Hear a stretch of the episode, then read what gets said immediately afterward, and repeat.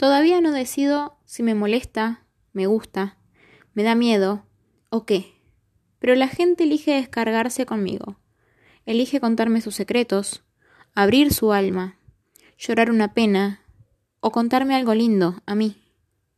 Siempre hay gente que no conozco, una chica en el subte o la señora que me compró una mochila por 50 pesos y decidió contarme el terror que vivía en su casa.